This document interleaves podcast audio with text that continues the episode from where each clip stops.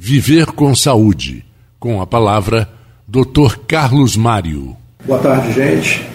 Estamos de volta depois de um período de carnaval. Né? A gente vai falar hoje sobre um método de imagem que veio acrescentar muito no diagnóstico. Tá?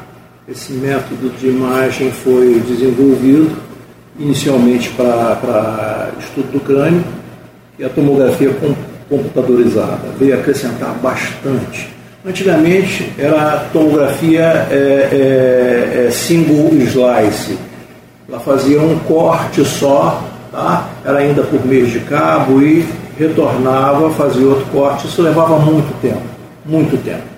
As coisas vieram evoluindo e veio nos, é, agora veio nos trazer a tomografia multi-slice.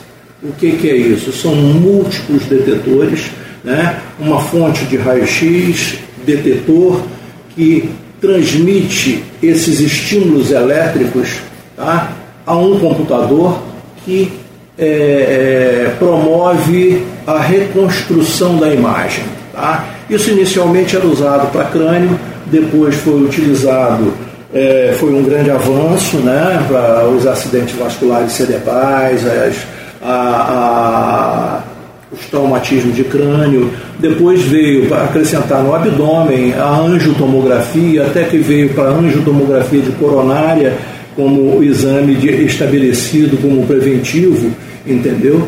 E uma coisa importante, ela pode utilizar, pode ser feito sem contraste alguns exames e uma grande maioria dos exames com contraste. É importante que todos vocês relatem ao, ao, ao, ao médico solicitante se tem alergia ou não, porque vai ser feita a administração do iodo, que também não é um impedimento, porque a desensibilização do próprio organismo para que não ocorra reação alérgica. Então veio acrescentar bastante, é um método de imagem que veio somar aos demais.